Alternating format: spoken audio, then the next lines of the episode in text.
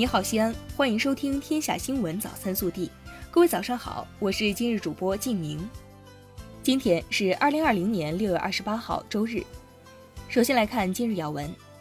记者二十七号从交通运输部获悉，今年端午节期间，全国交通运输行业运行总体平稳有序，路网运行总体平稳。六月二十五号至二十七号。全国铁路、道路、水路、民航累计发送旅客总量七千八百七十八点六万人次。本地新闻：二十七号，记者从省文旅厅了解到，今年端午假日期间，全省共接待游客六百八十一点四五万人次，旅游收入二十四点九一亿元，文化和旅游行业复工复产率持续提升。秦岭山脉是我国重要的生态安全屏障。保护秦岭任务艰巨，责任重大。二十五号，央视新闻联播以“西安市秦岭生态环境保护条例将于七月一号起施行”为题，关注我市秦岭生态环境保护工作。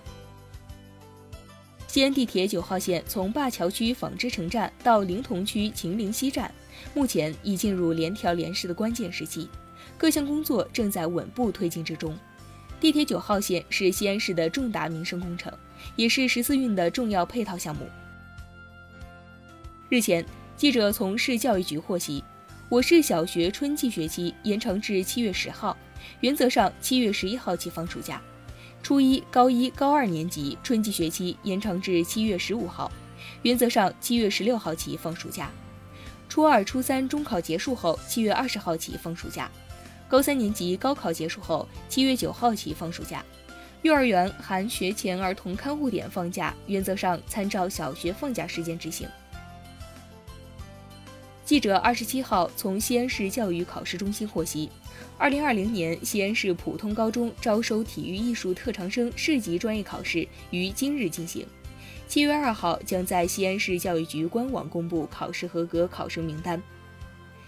记者从大熊猫国家公园管理局了解到，该局太白山管理分局的野外调查队员近日在秦岭主峰太白山海棠河濒临沟海拔两千四百米的地方布设红外相机时，偶遇一只亚成体野生大熊猫。这是自2015年濒临沟区域野生大熊猫踪迹消失后五年来首次拍摄到野生大熊猫。国内新闻。在二十七号下午举行的北京市新型冠状病毒肺炎疫情防控工作新闻发布会上，中国疾控中心研究员王丽萍介绍，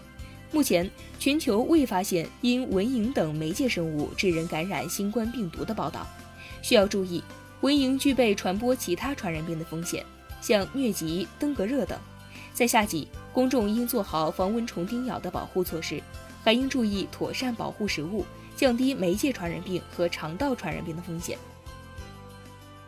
二十七号，据外交部驻香港特别行政区特派员公署网站消息，针对美方宣布对中方官员采取签证限制措施，外交部驻港公署发言人表示坚决反对，敦促美方立即纠正错误，停止干预香港事务和中国内政的霸凌行径。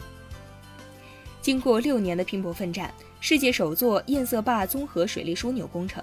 云南昭通鲁甸红石岩堰塞坝综合水利工程首台机组日前正式投产发电。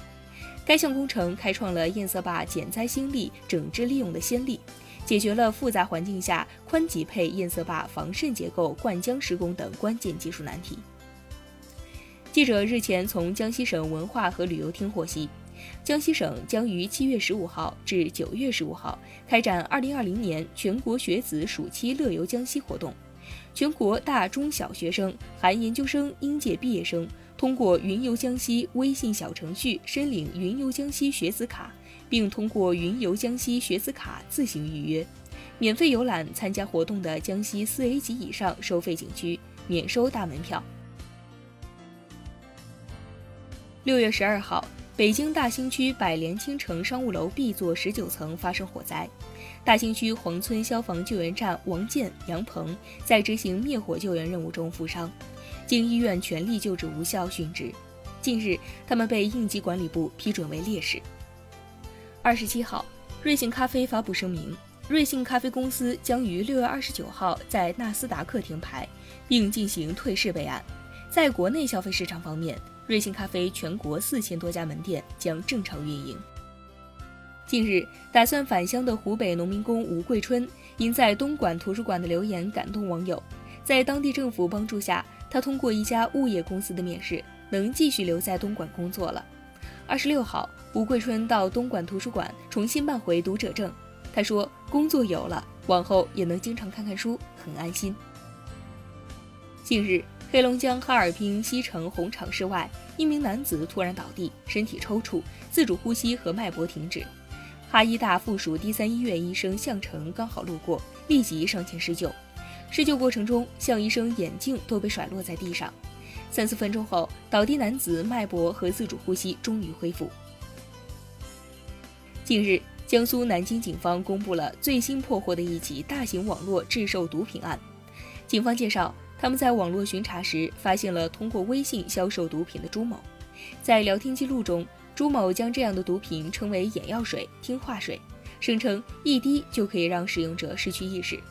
警方经过侦查，梳理出一个毒品制售网络，其中多起案件都是犯罪嫌疑人以约见网友为名，借机投毒实施侵害，并拍下犯罪视频和照片。以上就是今天早新闻的全部内容，更多精彩内容请持续锁定我们的官方微信。明天不见不散。